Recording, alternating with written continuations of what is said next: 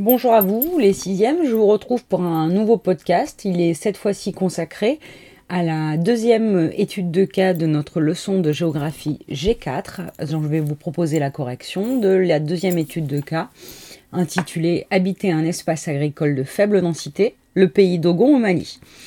Donc pour réaliser cette étude de cas, je vous proposais de travailler à partir d'un support vidéo. Ce support vidéo, c'est un extrait d'une émission que vous connaissez sûrement, qui s'appelle Rendez-vous en terre inconnue, dans laquelle euh, un animateur, un journaliste, Frédéric Lopez, aujourd'hui ça a changé, c'est Raphaël de Casabianca, sur France 2, euh, emmène euh, des célébrités, des comédiens, pour la, plupart du temps, aux quatre coins du monde, pour leur faire rencontrer des peuples qui vivent de manière assez isolée et avec moins de liens que le reste du monde, avec le reste du monde, justement. Dans cette émission, l'animateur Frédéric Lopez amène le comédien Édouard Baird à la rencontre du peuple d'Ogon. Au départ, dans le premier extrait vidéo où je demande, que je vous demandais de regarder, le comédien ne sait pas où il se rend. Et donc, euh, Frédéric Lopez lui présente l'endroit où ils vont euh, se rendre. Donc, je vous demandais de visionner le premier extrait à partir de 5 minutes 50 jusqu'à 8 minutes 50, de le regarder plusieurs fois et de ensuite ouvrir votre cahier pour vous répondre euh, aux questions suivantes hein, sur la vidéo par des phrases précises et complètes. Donc dans un premier exercice, euh, nous sommes en géographie, je vous demandais de localiser euh, le pays d'Ogon. Alors, première question que je vous posais après avoir visionné le premier excès, c'était où vit le peuple d'Ogon? Indiquez le continent, le pays, la localisation à l'intérieur du pays. Utilisez pour cela les points cardinaux, c'est-à-dire le nord, le sud, l'est et l'ouest. Hein. Vous vous rappelez, pour différencier l'Est de l'Ouest, je pense que la Terre est ronde comme une orange. J'écris orange. L'Ouest est à gauche, l'Est est à droite sur le planisphère que nous utilisons. Et ensuite de localiser ce pays sur le planisphère de votre manuel, page 339, et de, nous en donner la capitale. Alors, le, le peuple d'Ogon vit au Mali, M-A-L-I, avec une majuscule, sur le continent africain, en Afrique, au nord-ouest de l'Afrique. Sa capitale est Bamako. Hein. Donc il vient au nord-ouest de l'Afrique, sa capitale est Bamako. Combien de jours, deuxième question, mettent Frédéric Lopez et Edouard Baird pour s'y rendre? Ils vont mettre trois jours. Hein. Donc, ils vont mettre trois jours. Qu'est-ce que cela signifie? Eh bien, cela signifie que c'est un territoire assez isolé. Depuis Paris, il leur faut quelques heures pour rejoindre le Mali, la capitale Bamako, où ils arrivent en avion. Mais ensuite, ils vont avoir euh, quelques temps de route, hein, quelques jours de route pour rejoindre le, pays d'Ogon. Donc c'est un pays assez isolé, un pays avec des contraintes, nous le verrons, un peu comme nous avons euh, vu avec le Groenland, mais là on n'est pas du tout dans la même zone climatique. Et euh, donc c'est un territoire hein, assez isolé. Qui sont les Dogons? Eh bien, c'est un peuple d'Afrique. Euh, et combien sont-ils Ils sont environ, à l'heure actuelle, 700 000 individus qui composent ce peuple Dogon, avec ses traditions, sa culture, son patrimoine. Ces Dogons vivent euh, effectivement dans une zone aride. Cette zone, on l'appelle le Sahel. Le Sahel, qu'est-ce que c'est? Eh bien, c'est les bordures euh, du désert du Sahara. C'est une zone aride dans laquelle euh, l'eau vient à manquer, une zone sèche. Sur la carte des grandes zones climatiques de votre manuel, page 335, je vous demandais de me nommer celle dans laquelle est situé le territoire d'Ogon. Vous connaissez ces zones climatiques, zone froide, zone tempérée, zone chaude. Eh bien, euh, bien sûr, le pays d'Ogon est dans la zone chaude, chaude entre tropique du cancer et équateur. Ensuite, je vous demandais de visionner le deuxième extrait à partir de 23 minutes 50 secondes jusqu'à 25 minutes 09, 25 minutes 10 secondes, et d'ouvrir votre cahier, euh, comme vous l'avez fait dans le premier euh, exercice, pour répondre aux, questions euh, sur la vidéo.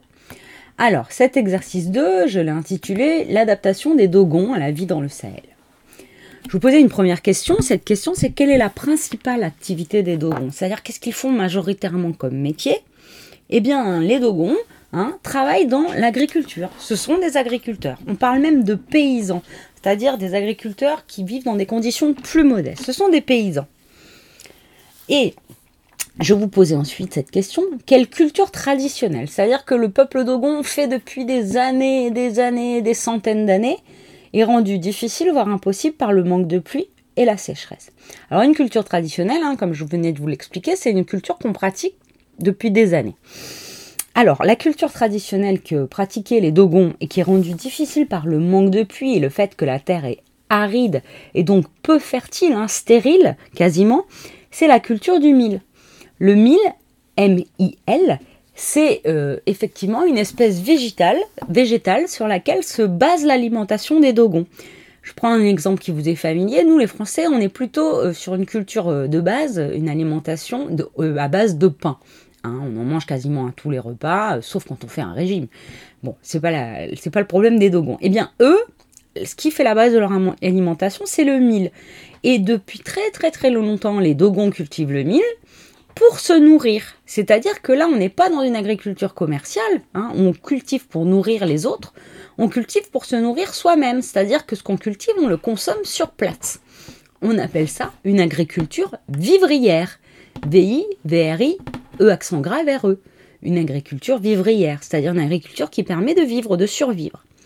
Sauf que depuis quelque temps, depuis la, à cause de la sécheresse et du réchauffement climatique, euh, les Dogons n'ont plus assez d'eau pour pratiquer la culture du mil. Par conséquent, c'est ma question 8, quelle culture pratiquent les Dogons? Et qu'en font-ils une fois la récolte passée? Eh bien, pour pouvoir survivre, les Dogons ont choisi de pratiquer la culture des oignons, hein, qui est beaucoup moins gourmand en eau, qui nécessite moins d'eau, et que font-ils de ces oignons? Bien sûr, ils ne consomment pas d'oignons comme ça à tous les repas.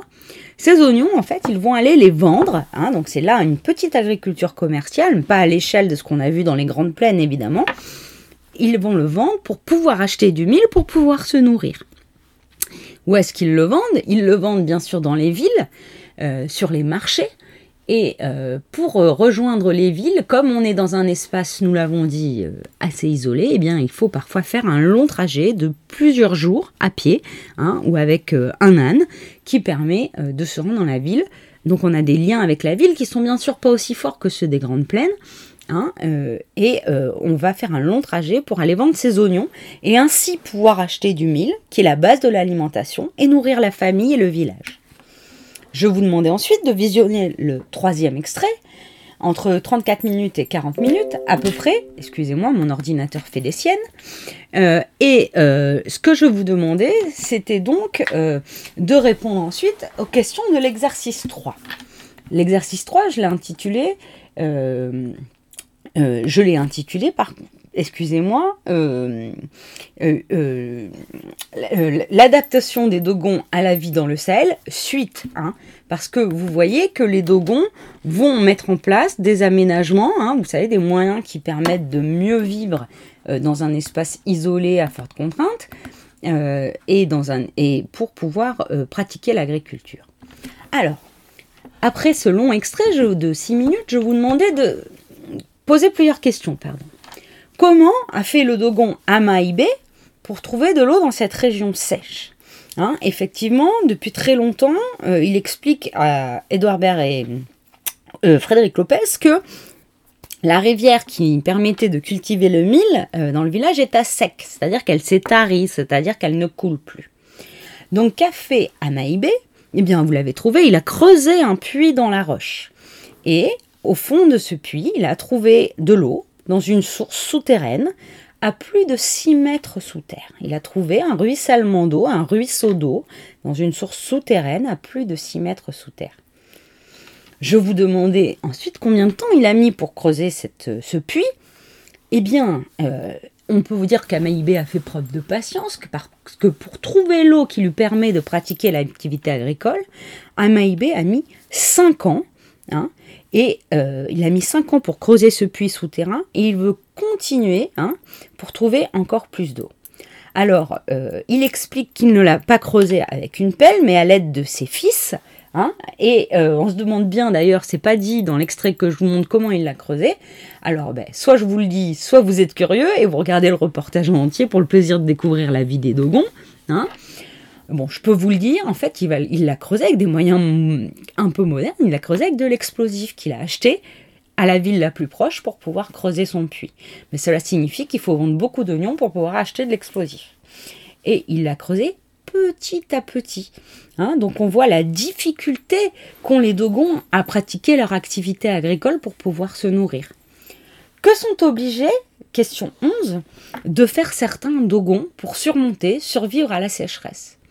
Eh bien, Maïbé le dit, hein, certains n'arrivent plus à vivre de l'agriculture et du coup, ils partent en ville, hein, ils quittent le pays Dogon, ils partent dans les grandes villes du Mali ou dans les grandes villes des pays euh, limitrophes, c'est-à-dire des pays qui se trouvent euh, juste à côté, comme euh, le Burkina Faso ou le Niger ou la Guinée la Côte d'Ivoire, et ils vont aller chercher du travail dans ces pays, dans les villes, hein, pour essayer de pouvoir survivre, parce que effectivement, ils n'arrivent plus à vivre de l'agriculture euh, dans le pays d'Ogon. Ce départ des habitants des campagnes pour aller chercher du travail dans les villes, en géographie, c'est ce qu'on appelle l'exode. L'exode, un exode, ça veut dire un voyage, un départ pour euh, migration, un exode, l'exode rural. Hein, rural, c'est l'adjectif qui se rapporte à la campagne. En latin, la campagne, ça se dit rus et donc ça a donné en français le mot rural, ruralité. Et un espace rural, c'est un espace de campagne. Donc, effectivement, beaucoup de Dogons sont contraints de, de, partir en ville pour trouver du travail, pour pouvoir survivre. Ils ne peuvent plus pratiquer l'activité agricole. C'est ce qu'on appelle l'exode rural. Ils sont obligés de quitter le pays Dogon c'est-à-dire cette région du Mali où vivent principalement les Dogons. Question 12. Qu'a réussi à créer Amaïbé dans le village grâce à sa source? Eh bien, vous voyez, on le voit à la fin de l'extrait, il a réussi à créer ce que euh, les journalistes euh, ou le comédien, je ne sais plus, appellent une oasis. Une oasis en plein désert. Qu'est-ce que c'est euh, une oasis? Ben, C'est une zone qui est fertile, Hein, en terrain aride, c'est-à-dire une zone où on peut faire pousser des plantes. Et cette oasis, qu'il appelle une oasis, c'est en fait un jardin potager. Et ce jardin potager, d'une grande ampleur, euh, qu'est-ce qu'on y trouve? C'était ma dernière question. On y trouve des carottes, on y trouve des papayes, on y trouve des choux, des aubergines. En fait, on y trouve des fruits et des légumes. Et là, un Maïbé, s'il ne peut plus cultiver le mil, peut au moins, grâce à sa source, cultiver euh, des fruits et des légumes qui permettent de nourrir le village. C'est ce qu'on appelle l'agriculture vivrière, c'est-à-dire l'agriculture qui est faite sur place pour nourrir les habitants qui vivent sur place. Donc qu'est-ce qu'on voit dans, ce, dans cette euh, étude de cas? On voit un autre espace de faible densité où on trouve très peu d'habitants dans un très grand espace dans lequel on pratique l'agriculture, mais pas une agriculture moderne, une agriculture à la main. Vous voyez comme c'est long de ramener euh, l'eau de la source vers le jardin potager, une agriculture qui nécessite beaucoup de personnes, tout est fait à la main, où on se déplace effectivement avec euh, euh, des chevaux, des ânes pour transporter les marchandises, pour pouvoir les vendre au marché. Hein. Une agriculture vivrière, un mode de vie traditionnel qui n'est absolument pas mécanisé. Hein. Donc on peut très bien trouver deux espaces de faible densité, c'est-à-dire il y a peu de monde à vocation agricole où on pratique l'agriculture, mais on vit de manière tout à fait différente. Là, on n'a pas recours aux nouvelles technologies comme dans les grandes plaines, à Internet, à la bourse, tout ça. Hein. Donc, vous voyez, là, c'est un mode de vie traditionnel euh, particulier. C'est la fin de ce second podcast de l'étude de cas euh, numéro 2 de la, leçon G4. Je vous retrouverai euh, dans un dernier podcast pour vous proposer le corrigé euh, de notre leçon et la mise en perspective, c'est-à-dire une ouverture plus générale. Je vous souhaite bon courage, je pense bien à vous, j'ai bien hâte de vous retrouver. À bientôt!